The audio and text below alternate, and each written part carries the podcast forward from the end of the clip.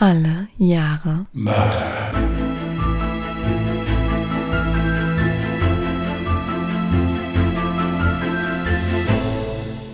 Herzlich willkommen zu Alle Jahre Mörder, der True Crime Podcast mit Christian, hallo. Und Jasmin. Hi. hallo ihr Lieben, grüße euch. Da ich ja heute schon genug Redeanteil habe, wurde mir gesagt, hat Jasmin jetzt was zu sagen. Ja, eine kurze Information an all diejenigen, die vielleicht normalerweise direkt schon nach der Urteilsverkündung abschalten, weil sie denken, ja, da kommt jetzt nur noch privates äh, Geschwätz über den Fall. Bleibt diesmal dran, denn nach der Urteilsverkündung habe ich auch noch ein originales Interview vorbereitet zu meinem Fall, was wir euch quasi übersetzt haben und eins zu eins vortragen werden. Ja, dann äh, würde ich sagen, ohne größere Umschweife, fang einfach mal an. Ich lehne mich zurück, trinke meinen Tee und lausche ergriffen. Gut, dann zunächst eine Triggerwarnung. Mein heutiger Fall beschäftigt sich mit Folterung und Verstümmelung. Es ist der 5. August 2009, als in Phoenix die Feuerwehr zu einem Brand auf einem Parkplatz hinter der christlichen Gemeinschaftskirche Bund der Gnade gerufen wird. Zunächst geht man davon aus, dass es sich bei dem Fall um Vandalismus oder einen schlechten Kinderstreich handelt. Doch als die Feuerwehr am Ort eintrifft und die in Brand gesteckte Mülltonne löschen will, stellen sie schnell fest, dass es sich keinesfalls nur um einen schlechten Kinderstreich handelt. Sie finden in der Mülltonne die verkohlten Überreste einer männlichen Leiche und rufen sofort die Kriminalpolizei hinzu.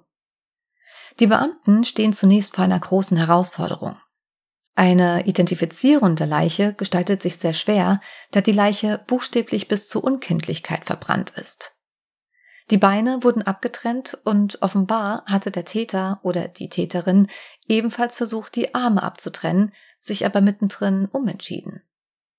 Die Leiche kann nicht einmal anhand der zahnärztlichen Unterlagen identifiziert werden, weil die Zähne aus dem Mund entfernt worden sind. Auch die Fingerabdrücke sind fast vollständig verbrannt. Der Gerichtsmediziner stellt bei der Obduktion fest, dass das männliche Opfer mehrere stumpfe Wunden am Kopf erlitten hat. Er weist außerdem mindestens 50 verschiedene Stichwunden am ganzen Körper auf. Seine Zähne wurden ihm auf eine sehr unprofessionelle Weise aus dem Mund entfernt. Seine Kehle war aufgeschlitzt und ihm wurde ein 7,6 Zentimeter langer Nagel durch die Stirn in sein Schädel und sein Gehirn gebohrt. Jedoch war nichts von all dem die Todesursache.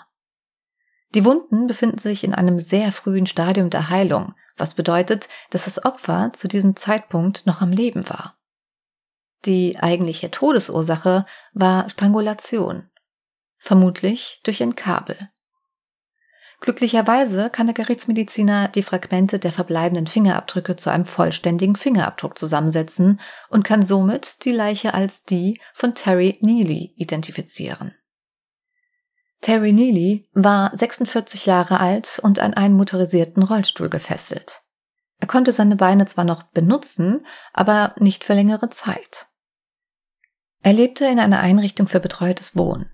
Mit Hilfe von Überwachungsvideos stellen die Ermittler fest, dass Neely das letzte Mal lebend gesehen wurde, als er die Einrichtung am 2. August gegen 20 Uhr in seinem motorisierten Rollstuhl verließ.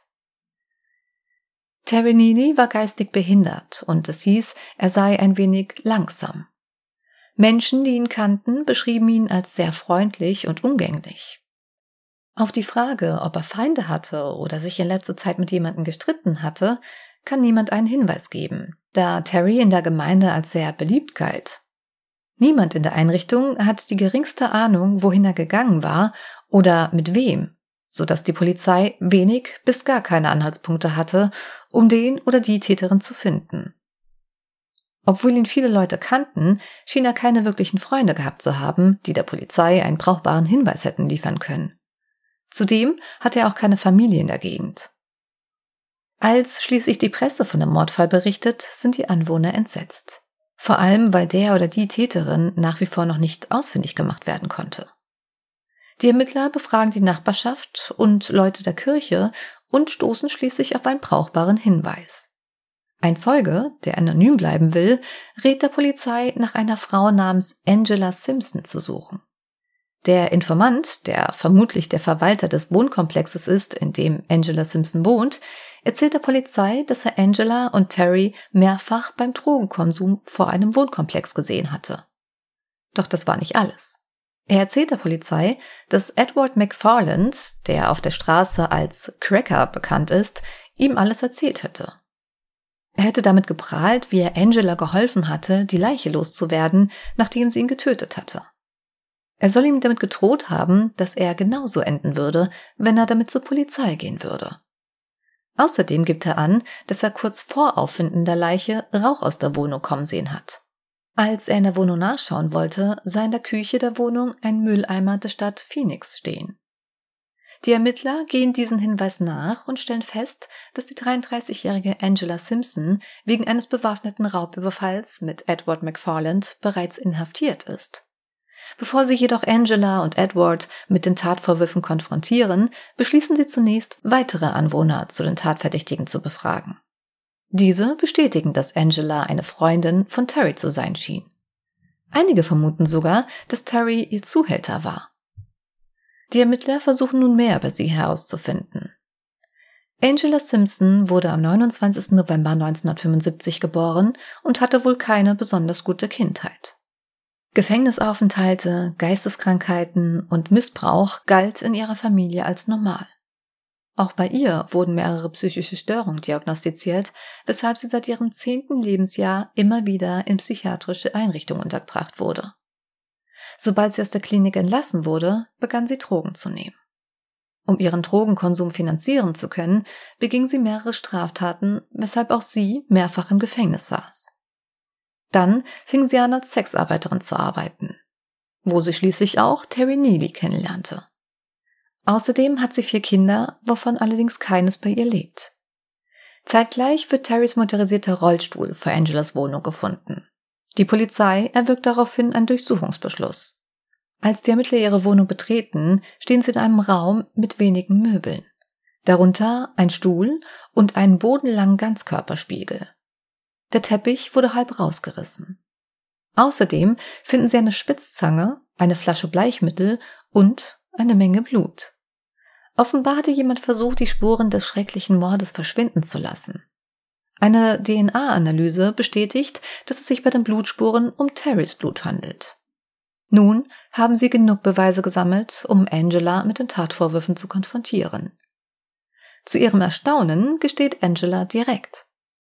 Sie lacht darüber, während sie ein Schokoriegel isst und darauf eingeht, wie sie es genau getan hat. Angela sagt aus, dass sie Terry am Abend des 2. August gegen 20 Uhr aus seinem Pflegeheim mit dem Versprechen von Sex und Drogen in ihre Wohnung gelockt hatte. Sie wusste, dass sie mit ihrem Plan Erfolg haben wird. Schließlich war ihr Stammkunde, und wenn sie ihm Sex umsonst anbot, würde er das Angebot sicher nicht ablehnen. Terry dachte offenbar, dass sie Freunde waren. Doch sie machte ihm klar, dass sie ihn hasste. Sie schnappte sich ein Reifeneisen, das sie in der Wohnung versteckt hatte, und schlug ihn damit auf den Kopf. Das tat sie so lange, bis er blutete, aber noch bei Bewusstsein war. Sie wollte, dass er wach ist und sich wehrt. Das war erst der Anfang. Sie quälte und folterte Terry drei Tage lang. Sie hielt ihn in der Wohnung eingesperrt und folterte ihn fast zu Tode. Sie schlug ihn jeden Tag mit ihren Händen und verschiedenen Waffen darunter ein Reifeneisen und ein Hammer. Sie stach auf ihn ein, verbrannte ihn, zog ihm mit einer Zange die Zähne aus und hämmerte ihn ein 7,6 Zentimeter langen Nagel mitten in die Stirn. Außerdem schnitt sie ihm die Kehle durch. Jedoch nicht tief genug, um ihn zu töten. Gerade tief genug, um ihn auf die schrecklichste Weise zu foltern. Dabei stellte sie ihn vor einen Ganzkörperspiegel und ließ ihn dabei zusehen, wie sie es tat. Sie wollte ihm zeigen, was er verdient hat. Ihm die Zähne rauszureißen, war für sie der schönste Teil der Folter. Sie gab ihm weder Essen noch Wasser. Auch auf die Toilette durfte er nicht gehen. In den nächsten Tagen wurde er immer schwächer und Angela wurde es langweilig. Es machte keinen Spaß mehr, ihn zu quälen, also beendete sie es. Dafür band sie ihm ein Stromkabel um den Hals und zog es so lange fest, bis er aufhörte zu atmen. Dann hackte sie ihm die Beine ab und begann ihm auch die Arme abzuhacken. Aber Sie gab mittendrin auf und beschloss, es zu beenden. Anschließend ließ sie sich das Auto von ihrem Freund Cracker. Sie lud Terrys Leiche auf und fuhr zur Kirche. Dort fand sie die Mülltonne, legte seine Überreste hinein und zündete sie anschließend an. Auf die Frage, ob sie glaube, dass mit ihr etwas nicht stimme, lacht Angela und antwortet Ich glaube, dass mit der Welt, in der ich lebe, etwas nicht stimmt. Aber nach Meinung anderer Leute, ja, mit mir stimmt etwas nicht. Angela sagt, sie habe es getan, weil Terry ihr mehrfach erzählt habe, dass er ein Informant der CIA sei und dass jeder, den er verpfiffen habe, wegen ihm im Gefängnis sitze. Er fand es lustig, dass die Leute, die er verpfiffen hat, nie aus dem Gefängnis kommen würden. Also wollte ich ihm zeigen, wie lustig es ist, dass sie das nicht müssen. Angela hasst Verräter. Ihrer Meinung nach sind sie, zusammen mit Pädophilen, das Schlimmste und verdienten den Tod. Ich möchte nicht, dass meine Kinder oder die Menschen, die ich als Familie betrachte, an einem Ort sind, an dem es Spitzel gibt. Ich glaube, Spitzel und Kinderschänder sollten getötet werden. Punkt. Angela arbeitete für Terry, aber ihr Hass steigerte sich immer mehr, wenn er ihr erzählte, dass er mal wieder jemanden bei der Polizei angeschwärzt hat. Sie beschloss, ihn dafür zu bestrafen. Außerdem behauptet sie, Terry Neely habe auch ihr gedroht, sie an die Polizei zu verraten. Die Polizei ist sich noch nicht sicher, ob sie die komplette Wahrheit erzählt und beschließt, ihre kriminelle und psychische Vergangenheit genauer zu überprüfen. Sie finden heraus, dass sie ihr ganzes Erwachsenenleben lang immer wieder im Gefängnis gesessen hatte. Sie war wegen Schlägereien, Hausfriedensbruchs, schwerer Körperverletzung, Autodiebstahls, Raubes und Prügeleien inhaftiert. Auch die Aussage, dass sie seit ihrem zehnten Lebensjahr in psychiatrische Einrichtungen eingewiesen wurde, scheint zu stimmen. Die Ermittler überprüfen auch Terry Neely und finden heraus, dass er in Wirklichkeit gar kein Spitzel war. Er hatte Angela die ganze Zeit belogen. Wenn er ihr überhaupt jemals gesagt hat, dass er diese Dinge getan hat. Das bedeutet, dass Angela Terry völlig grundlos gefoltert und getötet hat. In einem Interview behauptet sie, dass dies nicht das einzige Mal war, dass sie getötet hat. Aber sie würde nicht sagen, wie viele. Später zieht sie diese Behauptung jedoch zurück und sagt, dass es nur Gerede gewesen sei. Die Beamten sagen ihr, dass Cracker behauptet, Angela und er hätten Terry gemeinsam getötet. Doch Angela besteht darauf, dass er nichts damit zu tun hat. Cracker habe ihr nur sein Auto geliehen, um die Leiche zu entsorgen. Die Polizei hat nie Beweise dafür gefunden, dass er tatsächlich bei der Tötung von Terry geholfen hat, Darum wird er niemals für den Mord angeklagt.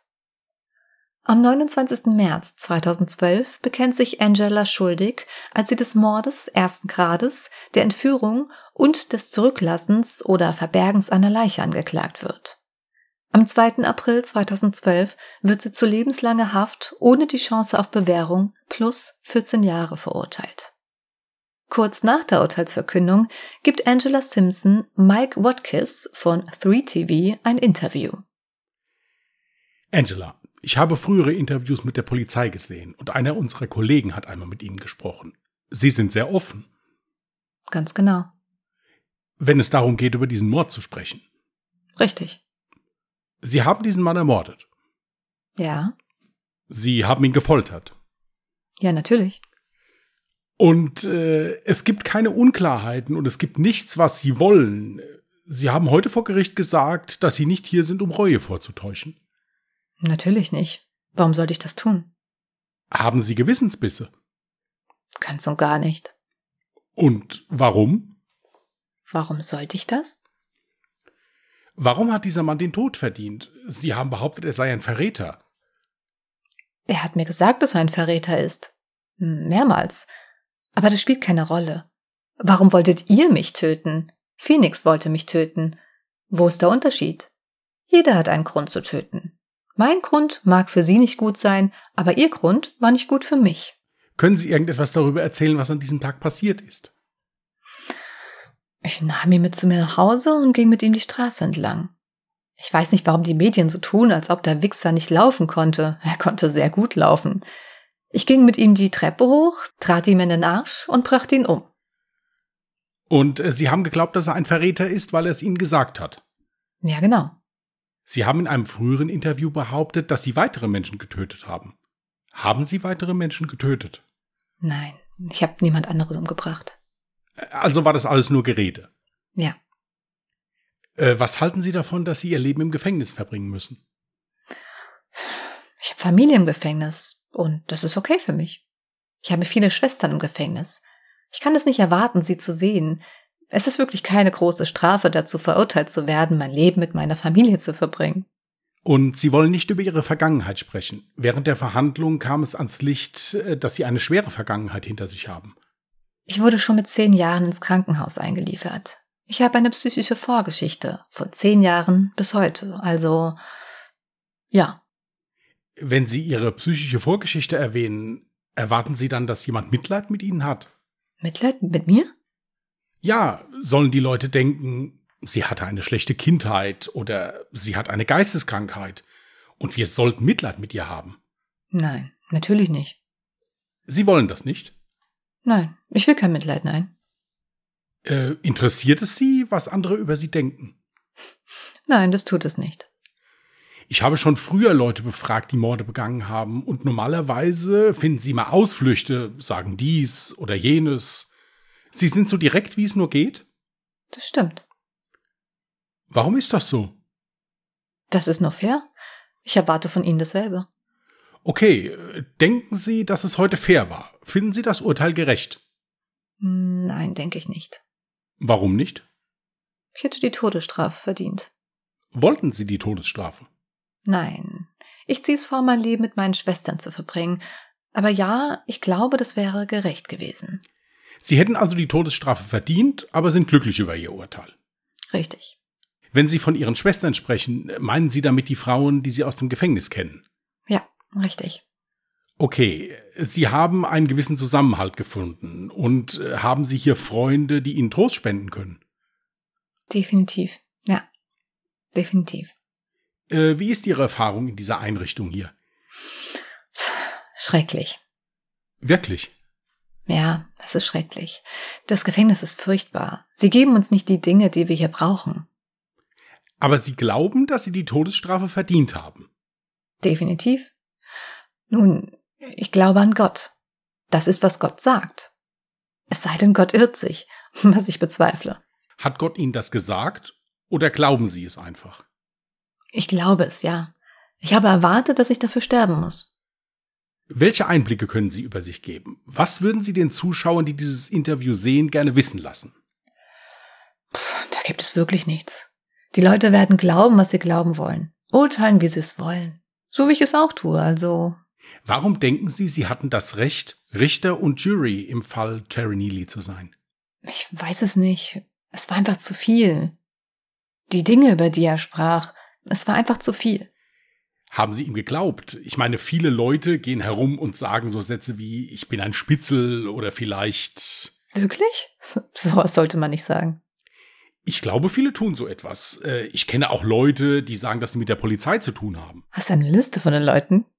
Äh, was soll ich sagen? Die Leute sagen halt Dinge, um sich aufzuspielen zum Beispiel. Er hat sich die falsche Frau ausgesucht, um damit zu prahlen, wie viele Menschen er ins Gefängnis gebracht hat. Das war also der Auslöser. Was? Die Prahlerei? Ja. Waren es Menschen, die Sie kennen? Nein, niemanden, den ich kenne. Glauben Sie wirklich, dass er ein Spitzel war? Ups, wenn das nicht war. Ähm, ja, ich glaube, er war's. Haben Sie Familie? Ja, habe ich. Ähm, ich habe vier Kinder. Sie haben vier Kinder. Ja, ich habe vier Kinder. Wo sind Sie? Im Waisenhaus. Wie geht es Ihnen und wie war es für Sie, von Ihnen getrennt zu sein? Ich will nicht über meine Kinder reden. Das kann ich nicht. Äh, haben Sie eine Botschaft für äh, oder äh, gibt es eine Quintessenz oder eine Lehre, die man aus der Geschichte von Angela Simpson ziehen kann? Für alles ein Fazit. Was immer die Leute wollen. Es ist egal, was ich sage. Ich weiß es nicht. Bereuen Sie, den Mann getötet zu haben? Ich bereue es nicht, ihn getötet zu haben, nein. Ich bedauere die Tatsache, dass meine Mitangeklagten es für nötig hielten, so viele Informationen an die Ermittler weiterzugeben. Ich bedauere, dass es sich um Menschen handelt, die mir wirklich wichtig waren und Ich bedauere, dass Sie zu irgendeinem Zeitpunkt in meiner Nähe waren. Und dann der Staatsanwaltschaft geholfen haben. Ja, dass Sie der Staatsanwaltschaft geholfen haben. Sie wussten nicht, dass äh, Sie bei keinem meiner Verbrechen in meiner Nähe waren. Dass Sie das behaupteten, um eine geringere Strafe zu erreichen, war ein bisschen herzzerreißend. Also haben Freunde von Ihnen Staatsanwaltschaft und Polizei belogen? Korrekt. Sie haben sie verpfiffen? Richtig. Wenn Sie könnten, würden Sie Ihnen dasselbe antun, was Sie Terry angetan haben? Keine Sorge, das würde ich nicht, nein. Weil Sie immer noch eine Beziehung zu Ihnen haben, oder? Nein, aber ich hatte mal ein gutes Verhältnis zu Ihnen, also wäre ich nicht in der Lage, mich dafür zu rächen. Haben Sie ganz alleine gehandelt? Ja, definitiv. Hat sonst niemand geholfen? Nein, ich ganz allein. Helfen Sie mir bitte zu verstehen. Ich kenne Verbrechen im Affekt oder so, aber drei Tage lang Nägel in den Kopf eines Mannes zu schlagen und in die Zähne zu ziehen. Warum? Ich fand es notwendig. Haben Sie dabei Lust empfunden oder fanden Sie es irgendwie aufregend? Es war einfach nur notwendig. Äh, es es war also ein Auftrag für Sie. Sie haben etwas getan, was erledigt werden musste. Richtig. Und äh, was ist Ihnen durch den Kopf gegangen? Also, ich werde ihm jetzt einen Nagel in den Kopf schlagen oder hat der Nagel sich nur zufällig in der Wohnung befunden und. Ja. Äh, ja. Ich bin dankbar, dass Sie bereit sind, mit uns zu sprechen und ich wünsche Ihnen die besten Chancen. Sie sind eine interessante Person, weil äh, ja Frauen begehen normalerweise nicht solche abscheulichen Verbrechen. Richtig. Äh, Sie wissen, dass das normalerweise eine reine Männerdomäne ist. Das ist bedauerlich. Sie meinen, mehr Frauen sollten. Oh ja, Chancengleichheit, auf jeden Fall. Sie denken, dass Sie das Richtige getan haben. Ja, natürlich. Auf jeden Fall. Was hat er noch getan, außer eine große Klappe zu haben? Er ist weißer Abschaum. Jemand musste ihn ausschalten. Das ist alles. War da eine rassistische Komponente dabei? Oh, es gibt immer eine rassistische Komponente. Okay, wie meinen Sie das genau? Das werde ich nicht weiter ausführen. Aber die Tatsache, dass Sie eine schwarze Frau sind und er ein weißer Mann, hat Sie dazu bewogen, ihn zu töten. Ja. Ich würde keinen anderen Schwarzen töten. Wenn Sie diesen Moment nochmal erleben könnten, dann. Hätte ich ihn eine Woche am Leben gelassen. Aber Sie hätten ihn trotzdem gefoltert und getötet. Ja, ich würde ihn eine Woche lang foltern, anstatt drei Tage. Auf jeden Fall. Sie bedauern also nur, dass Sie nicht mehr in der Lage sind, jemanden zu foltern. Richtig. Und ich bereue, dass ich mein anderes Opfer nicht getötet habe. Ich hätte ihn auch töten sollen. Ich hatte nur keine Zeit mehr dafür. Sagen Sie mir, wer das Opfer war? Joseph Ventris. Er war beim bewaffneten Raubüberfall anwesend. Ich hätte ihn töten sollen, aber ich musste flüchten. Werden Sie wieder töten? Wenn sich die Gelegenheit ergibt, ich hoffe es. Okay, lassen Sie uns. Wir sind hier fertig. In Ordnung. Geiler Shit. Das wird der Wahnsinn werden. Das wird einschlagen. Lassen Sie es bitte gut aussehen, ja? Nach ihrer Verhaftung soll Simpson zum Islam gewechselt sein und jemanden gefunden haben, der bereit war, sie zu heiraten. Sie verbüßt ihre Strafe derzeit in einem Gefängnis in Maricopa County, Arizona. Okay. Vielleicht eine kurze Anmerkung zu dem Interview. Ich habe versucht, aus dem Kopfgedächtnis bestmöglichst genauso in der, mit derselben Stimmung, wie sie es hatte, auf die ganzen Fragen zu reagieren. Also wenn sie gelacht hat oder wenn sie wirklich mal eine Denkpause hatte. Und da kann ich jetzt auch direkt schon zu Anfang sagen. Also das Interview könnt ihr euch übrigens jederzeit auf YouTube selbst anschauen. Einfach Angela Simpson Interview bei YouTube eingeben, dann werdet ihr da schon fündig. Auf Deutsch gibt es das natürlich nicht. Man sollte also der englischen Sprache mächtig sein. Oder hier gab es ja jetzt quasi die deutsche Übersetzung. Und weißt du, was mir aufgefallen ist? Es gab nur einen Moment, wo sie wirklich ruhig wurde und richtige Gefühle gezeigt hat. Ja, darf ich mal raten? Das war bei den Kindern. Richtig. Ja, also ich habe mir das Interview auch mal in Teilen angeguckt und äh, wenn ihr das macht, achtet bitte mal auf den Blick von dieser Frau. Also die hat einen dermaßen stechenden Blick, da läuft's einem eiskalt den Rücken runter bei gewissen Sachen, was die so erzählt. Ja. Ja, also das wirklich, ist absolut wirklich heftig. so. Wirklich Mhm. heftig. Äh, Ich habe mir zwei, drei Sachen aufgeschrieben. Ist jetzt Mhm. nicht viel, aber äh, zum einen würde mich interessieren, dieser Cracker, ist der auch in irgendeiner Form dann noch mal vor Gericht gekommen oder so? Oder äh, Für diesen Fall nicht. gar nicht belangt worden? Nein. Nee, für diesen Fall nicht, weil man ihm ja, wie gesagt, nichts nachweisen konnte. Gut, er war ja eh für den ähm, bewaffneten Raubüberfall eh schon im Gefängnis. Es war aber auch bei beiden so. Die hatten ja beide schon eine bewegte Vergangenheit, äh, sprich sehr viel Drogenkonsum und dementsprechend auch, ja, viele Haftstrafen schon abgesessen. Ich denke mal, entweder wird er jetzt gerade wieder frei im Fuß sein oder aber er sitzt wieder die nächste Haftstrafe ab für irgendeinen Raubüberfall oder irgendwas anderes dergleichen. Ja, aber auch sie hat ihn nicht verpfiffen. Da, hat, Nee. da ist sie sich ja im Prinzip treu geblieben. Richtig. Also das muss man ja sagen, das ist ja schon mal okay. Was mich jetzt noch wundert, ist, ich finde das komisch, dass auch niemand da mitgekriegt hat, wie die, die Leiche dann da in diesem Müllcontainer entsorgt hat, weil ich meine, äh, es ist ja schon recht aufsehenerregend, wenn du Ach so, ich hatte vergessen, die Ja. Uhrzeit dazu zu erwähnen. Ich wollte das noch tun. Ja. Also die Feuerwehr wurde um 5 Uhr morgens gerufen. Wenn die da um 4 Uhr morgens Gut, durch die dann- Gegend schleicht ja, und eine Leiche in eine Mülltonne wirft, äh, da schlafen die meisten. Diese Tatsache, dass Terry erzählt hat, dass er ein Spitzel der Polizei oder vom FBI oder CIA wäre, hat er das auch noch anderen Leuten erzählt? Ist das irgendwie rausgekommen, dass er das, dass das so seine Masche war, dass er halt den Leuten das, Das erzählt? kann ich dir nicht sagen. Es war ja bekannt, er hatte nicht viele Freunde. Also er galt zwar überall als super nett, sympathisch, höflich, aber er hatte halt keine Freunde. Dementsprechend, ich glaube, das freundschaftlichste Verhältnis, was er hatte, war tatsächlich zu Angela, auch wenn er eigentlich nur ihr Freier war, also ihr Kunde war. Okay. Wie man jetzt übrigens auf die Idee kommen kann, dass er eventuell ihr Zuhälter war, weiß ich jetzt nicht, aber vermutlich liegt es daran, weil die zwei halt oft miteinander gesehen wurden. Ich, keine Ahnung.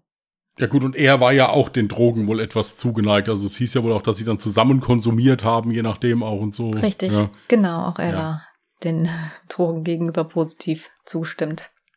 Äh, jetzt noch mal eine Frage. Da ist aber im Zuge dieser Verhandlung nicht mal ein psychiatrisches Gutachten erstellt worden. Das Einzige, was die gemacht haben, ist sich mal die Vergangenheit von der angeguckt. Richtig. Aber so richtig psychiatrisch untersucht wurde die nicht, weil das hätte man ja zum Beispiel auch als Verteidigung, äh, äh, als Verteidiger äh, Sicher. anleiern Hier, können. das Ding ist, sie, sie war ja, sie ist super offen mit den Medien umgegangen. Aber es gab gewisse Teile, die der Öffentlichkeit überhaupt nicht zugänglich waren. Und darunter fiel auch eben ihre psychische Erkrankung, weil sie eben nicht wollte, dass die Leute erfahren, was sie hat. Sie wollte dafür kein Mitleid. Und das Problem ist aber auch, wenn ja sowieso schon bekannt ist, seitdem sie zehn Jahre alt war, dass sie psychisch krank ist, dann hätte man das ja auch behandeln lassen müssen. Also das heißt, es wäre vermutlich auch nicht strafmildernd ausgefallen. Weil sie war ja in Behandlung. Ja, gut, da bin ich mir jetzt nicht so sicher, weil es kommt ja halt eben drauf an. Ich meine, es gibt ja zum Beispiel diese, diese drogeninduzierten Psychosen oder sowas, die, die schon in die Richtung gehen können. Dass man da sagt, okay, natürlich ist es nach wie vor eine abscheuliche Tat, die bestraft wird, aber dann ist es halt eben auch so, dass man dann sagt, okay, die gehört vielleicht erstmal nicht ins Gefängnis, sondern erstmal in eine geschlossene Einrichtung unter haftähnlichen Bedingungen oder irgendwie sowas. Gut, ich denke, dass Ja. sie diese Behandlung so oder so halt auch zusätzlich bekommt. Auch wenn ihre Aussage war, ja, sie, man bekommt hier nicht das, was man braucht, aber es kann auch eben so gut sein, dass sie damit einfach nur Drogen meinte. Ähm, oder Essen, was auch immer. Das würde mich in einem amerikanischen Gefängnis sehr wundern, dass sie da eine psychiatrische Behandlung erhält. Aber gut, hoffen wir mal, dass das Gefängnis in Maricopa County da die große Ausnahme ist. Hier, aber das Ding ist auch, da werden ja viele Faktoren mit eingespielt haben, beispielsweise auch, dass ihre Akte ja so, so schon proppevoll war mit etlichen äh, Haftstrafen und das eben auch unter anderem wegen Körperverletzung. Ja, auch so die Art, was sie halt eben gemacht hat. Also da jetzt die Zähne ziehen, weil du, da, da läuft es mir jetzt jedes Mal, wie ich schon dran denke. Ich Ja. darf da gar nicht dran denken. Oder auch diese Tatsache mit diesem Nagel, dem einem Menschen da bei lebendigem Bleiben Nagel in den Kopf zu schlagen. Das sind ja halt auch alles Sachen, die unheimlich brutal sind. Hätte sie ihn jetzt gefesselt und, und ständig auf ihn eingeschlagen oder sonst irgendwas, da hätte ich noch gesagt, okay, gut, das ist jetzt nicht sonderlich durchdacht. Ja. Aber hier, das klingt ja auch irgendwie geplant. Also auf die Idee muss ich, also auf die Idee käme ich gar nicht. Ich auch nicht gut. Sie hat ja jetzt in einem Interview gesagt, so mehr oder weniger geplant war das nicht. Sie hatte sich dann kein, kein Skript im Kopf zurechtgelegt, was sie jetzt als nächstes tut, sondern die Dinge waren halt gerade da und sie war ja in ihrem Folterrausch und hat sie wahrscheinlich dann eben alles, was sie dort in der Wohnung hatte, ähm, dann eben verwendet. Übrigens ist auch nicht ganz klar. Wie gesagt, da sind viele Dinge bei dem Fall sind wischiwaschi, weil nicht so viele Informationen dann an die Öffentlichkeit geraten sind, wie jetzt beispielsweise auch zu diesem Informanten, den ich benannt hatte. Es wird vermutet, dass er dann der Verwalter dieses Wohnkomplexes war, aufgrund der Informationen an sich, die er dann halt den Beamten sagen konnte. Ähm, es ist aber bis heute irgendwie unklar, ob das jetzt ihre Wohnung war oder ob das eine leerstehende Wohnung war, wo sie halt irgendwie untergekommen ist. Auch wenn es nicht okay. ihre eigene Wohnung war. Also es sind viele Dinge so ein bisschen, ja, ungeklärt. Ähm, dementsprechend habe ich den auch rausgelassen oder halt auch extra so formuliert, dass das dann klar ist. Ja gut, das tut ja auch zur Tat jetzt nicht viel zur Sache, ob es jetzt ihre Wohnung war oder eine andere, das ist ja im Prinzip auch egal. Ja, also ich denke mal, man wird gemerkt haben, auch während des Interviews, du hast es ja auch gesehen oder ihr habt es jetzt gehört, unsere Interpretation davon, ähm, sie liebt die Aufmerksamkeit. Und dementsprechend, also sie versucht auch immer zu schockieren mit dem, was sie sagt, mit dem, was sie tut. Und äh, viele hatten auch so den Gedankengang, dass hinter diesen Interviews, weil das ist ja auch nicht gang und gäbe, dass ähm, Mörderinnen dann solch ein Interview geben und dann halt auch so offen und direkt vor der Kamera sind, dass sie vielleicht die Hoffnung hatte, dass das Ganze irgendwie so verstörend genug sein könnte, um einen Filmvertrag zu bekommen und um dann halt damit genug Geld verdienen zu können, ähm, was sie dann halt für ihre Kinder zurücklegen kann, weil ich habe es ja eben am Anfang schon erwähnt, das war wirklich der einzige Moment, wo sie wo sie angreifbar schien, wo sie halt wirklich Emotionen zeigte, die echt schienen. Weil sie war auch sehr manipulativ, ne? Aber da, da war ich der absoluten Überzeugung, diese Emotionen, die sie da gespürt hat, wo es plötzlich um ihre Kinder ging, die waren echt. Ja, also wie gesagt, auch wenn ihr jetzt des Englischen nicht so übertrieben mächtig seid, guckt euch einfach nur mal dieses Interview an und schaut euch einfach mal an, wie diese Frau guckt und wie die, wie die sich so gibt während diesem Interview. Ja, ja also das ist, teilweise nicht zu unterscheiden, als wäre das vielleicht jemand, der gerade im Lotto gewonnen hat oder irgendwie sowas und da interviewt wird. Also das ist schon teilweise echt krass, muss ich sagen. Natürlich mit dieser Einschränkung, wenn es um die Kinder geht, da fährt sie wirklich ziemlich runter.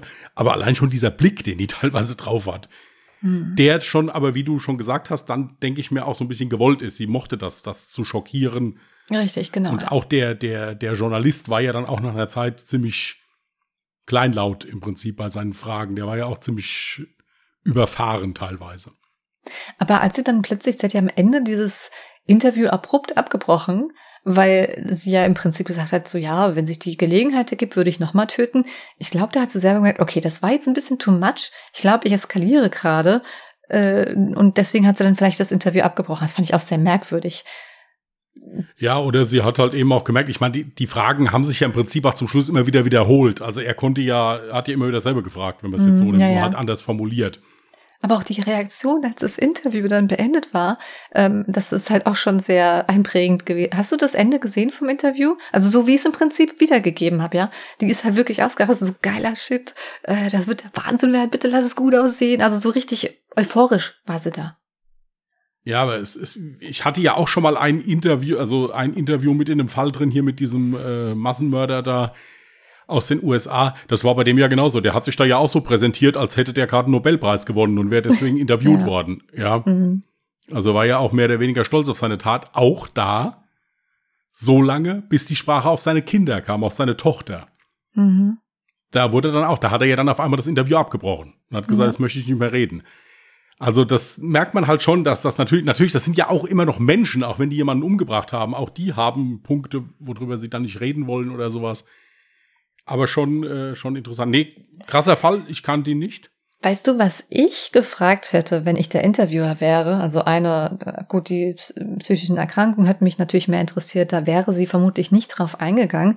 Aber ich hätte mal nachgehakt, warum dieser Overkill. War es ein Overkill, weil sie ihm ja nach dem Tod sogar noch die äh, Beine abgehakt hat und eigentlich auch die Arme geplant hatte? Oder war es dann einfach nur, in Anführungsstrichen, oh Gott, in dem Zusammenhang das zu sagen klingt so schrecklich, war es praktisches Denken, dass sie sich dachte, ja, so schaffe ich die Leiche alleine besser irgendwie in die Mülltonne? Ich denke eher zweiteres. Aber da wundere ich mich dann auch. Also ganz ehrlich, ich glaube, äh, dass Edward wahrscheinlich auch Mittäter war, weil warum sollte sie denn, wenn sie ihm ja sowieso mit einweiht und ihm sagt, hier, ich brauche mal kurz dein Auto, damit ich meine Leiche hier durch die Gegend kutschieren kann, dann hätte er doch, also sie hätte ihn doch auch fragen können, wenn sie ihm eh davon erzählt. Wenn sie ihn überhaupt nicht mit einbeziehen will, dann hätte sie doch einfach nur gesagt, hier kann ich dein Auto haben, ich muss was Wichtiges erledigen. Dementsprechend glaube ich schon, dass er vielleicht Mittäter war. Also ich denke auch, dass der beteiligt war. Ja, also, weil er wird äh, ja auch sehr viele Informationen an die Staatsanwaltschaft gegeben haben, was sie ja auch nicht wollte.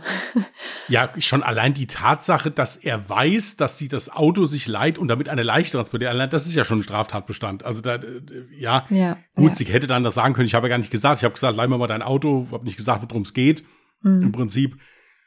Aber ich kann mir auch nicht, also ich denke, der wird beteiligt gewesen sein. Der war ja auch, wie gesagt, aus dem Milieu in Anführungsstrichen. Also es war ja auch kein Kind von Traurigkeit.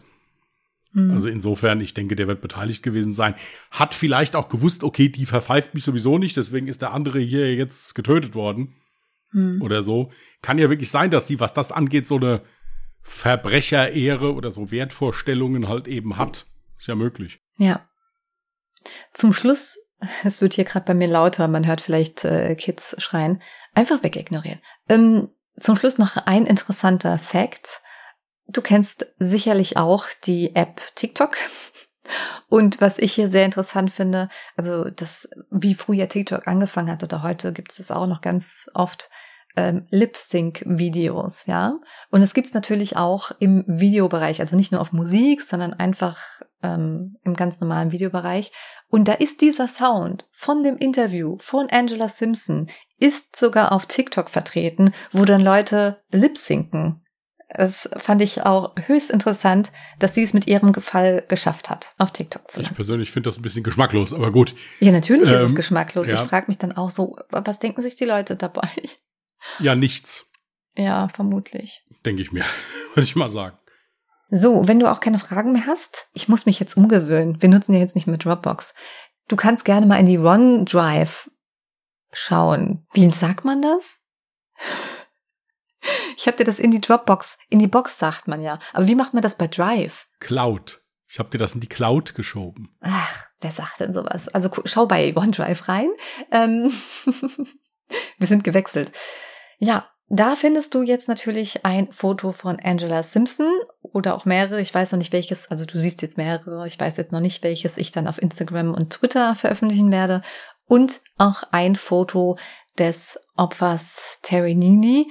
Ihr könnt das Ganze, wie gesagt, auf Instagram unter Mörder mit OE geschrieben sehen und auf Twitter unter Morde. Wir freuen uns natürlich, wenn ihr uns dann unter dem Beitrag in die Kommentare eure Meinung zu dem Fall oder vielleicht noch offene Fragen mit reinpacken wollt. Und wenn ihr uns generell Feedback geben möchtet, allerdings nicht auf Social Media, sondern ganz persönlich, könnt ihr uns selbstverständlich auch gerne eine E-Mail zukommen lassen an die Adresse contact at allejahremörder.de, Mörder auch mit OE geschrieben. So, ich habe schon alles geöffnet, dann werde ich das jetzt mal hier. 1982, mein Geburtsjahr. Das kann ja nur klappen. Warte, ich muss hier erstmal, ich habe neue Struktur, ja, muss erstmal ein bisschen länger äh, Zeit investieren, um die Datei zu öffnen. 82. Ja. Hattest du bereits zweimal, es war übrigens ein allererster Fall auch ja. mit dem Geburtsjahr, äh, und ich sehe einen Fallvorschlag. Ihr könnt gerne noch weitere Fallvorschläge einsenden. Gut, dann übernehmen wir das mal.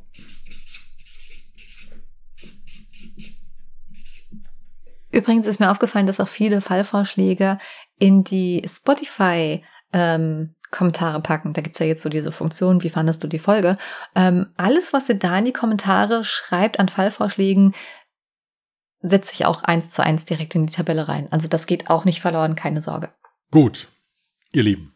dann würden wir es dabei heute mal belassen. Wir wünschen euch einen schönen Wochenstart. Wenn ihr Lust habt, könnt ihr gerne am Mittwoch mal bei Ungedingst reinhören. Das ist unser anderer Podcast. Da gibt's kein Mord und Totschlag. Da geht's deutlich lustiger und friedlicher zu. Also friedlicher nicht. Es wird teilweise ein bisschen hektisch, aber äh, einig sind wir uns meistens auch nie. Aber trotzdem ist es ganz harmonisch. Also könnt ihr mal reingucken. Ist ganz nett. So dieses Autounfallprinzip. Ja. Steht alles unten in den Show Notes verlinkt. Ansonsten wünschen wir euch eine angenehme Woche. Passt auf euch auf. Bleibt gesund, bleibt vernünftig. Bis dahin und tschüss. Macht's gut. Bye.